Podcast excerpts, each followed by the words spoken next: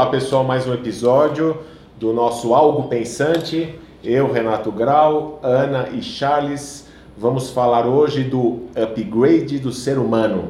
O que, que, é isso, Renato? O que, que é upgrade do ser humano? Fala para mim.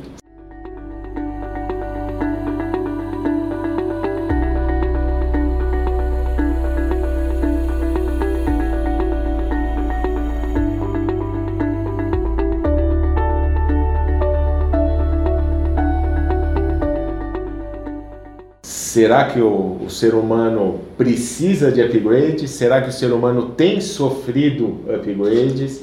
Que tipos de upgrades o ser humano está apto ou vai estar a receber? Isso antes da Ana começar a responder, porque eu quero ver o que ela tem a falar, mas upgrade, você está querendo dizer que é quando, por algum motivo, a gente vai usar algo externo, ou seja, alguma tecnologia, para melhorar alguma capacidade natural nossa, é isso? Exatamente, eu acho que as nossas capacidades naturais naturalmente tem limitações.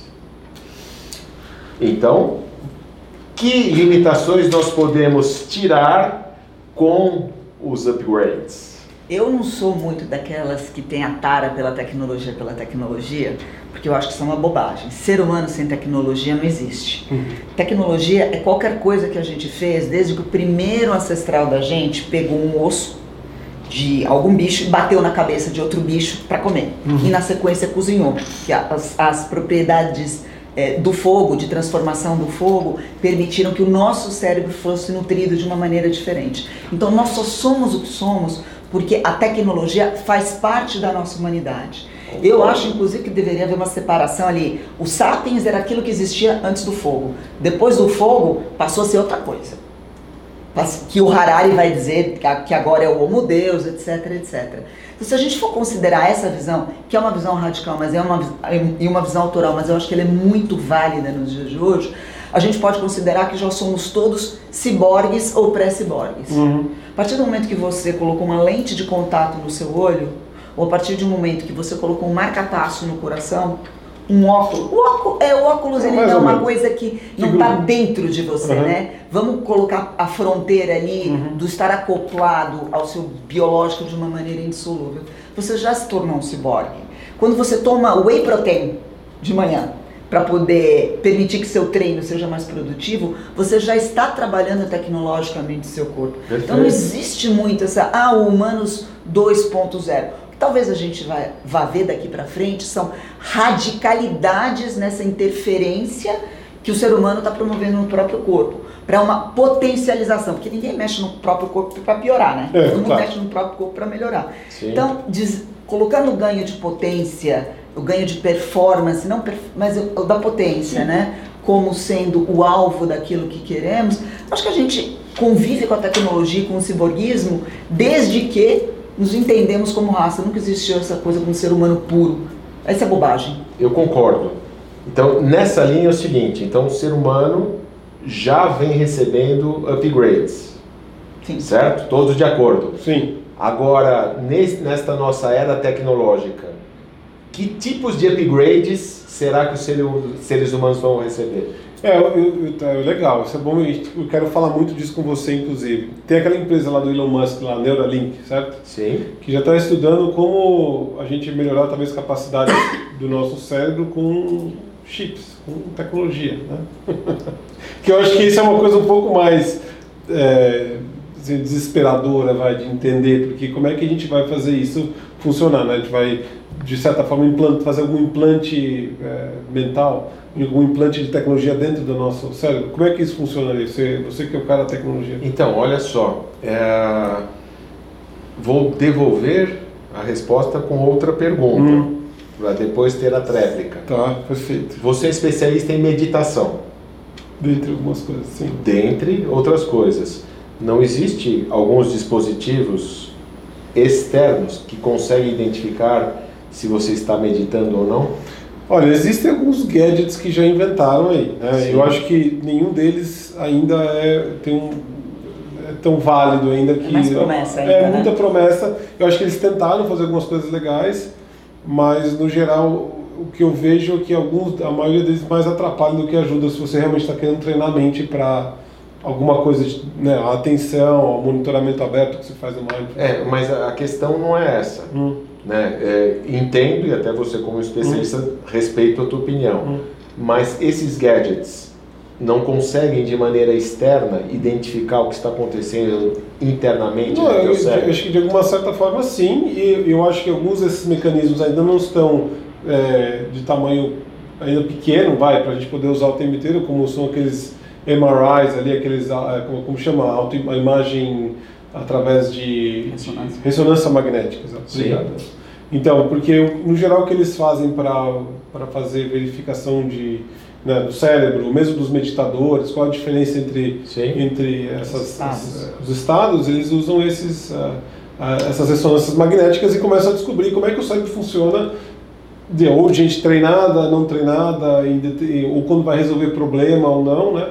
Então isso eu acho que essas máquinas vão ser, em algum momento essas máquinas vão ser capazes de, de realmente eh, medir a ponto, a informação a ponto de que a gente vai usar É, alguma então, coisa. eu acho que tem duas coisas. A gente, a gente tende a misturar nessa conversa algumas coisas, né? É, o humano 2.0, o humano melhorado, enhanced human, Uhum. é, você pode ter algum, alguns níveis e alguns objetivos distintos. Uma coisa é você melhorar funções corpóreas Sim. que é o que a- acho que a gente tem mais é, facilidade em observar as aplicações Porque é práticas e- físico, né? Exato, porque é prático, concreto, Sim. concreto, mensurável e observável. Sim. Ele é empírico, né? Você vê Sim. realmente, você toca, você sente, você passa pela experiência. Então, em- sob esse ponto, a gente tem uma, uma história, é, é, é, conforme a gente já comentou. Eu acho que a gente já tem isso integrado à nossa espécie desde que nós descobrimos como manusear algum instrumento. Isso faz parte hoje da nossa natureza. Então, eu acho que é um processo que é imparável. É, ninguém para, isso é caminhão da história já passou por cima de quem falou: ah, vamos voltar ao estágio natural. Bobagem. É, Nunca existiu na história da Sim. humanidade algo como Concordo. estado puro e natural. Então, assim, Verdade. transformações corporais e melhorias corporais fazem parte é, da, da nossa essência, do- daquilo que a gente precisa ser para sobreviver mais. A outra coisa é que recentemente entrou essa questão do cérebro. Sim. Mas, se a gente olhar para trás, o ser humano experimenta com drogas é, psicodélicas e alucinógenas Verdade. desde os primórdios da humanidade. Verdade. O que me fala de uma busca de tentar transcender, melhorar e ampliar a capacidade de conhecimento cerebral. O que a tecnologia, eu acho que traz hoje para dentro do, dia, do, do, do, do possível, do nosso dia, é um olhar mais científico, um olhar mais de vamos testar, vamos avaliar. Não é à toa que tem muito cientista fazendo experimentos de aumento de inteligência com microdoses de LSD, coisa que seria impensável até 5, 10 anos atrás. Hoje já são estudos formais a respeito disso.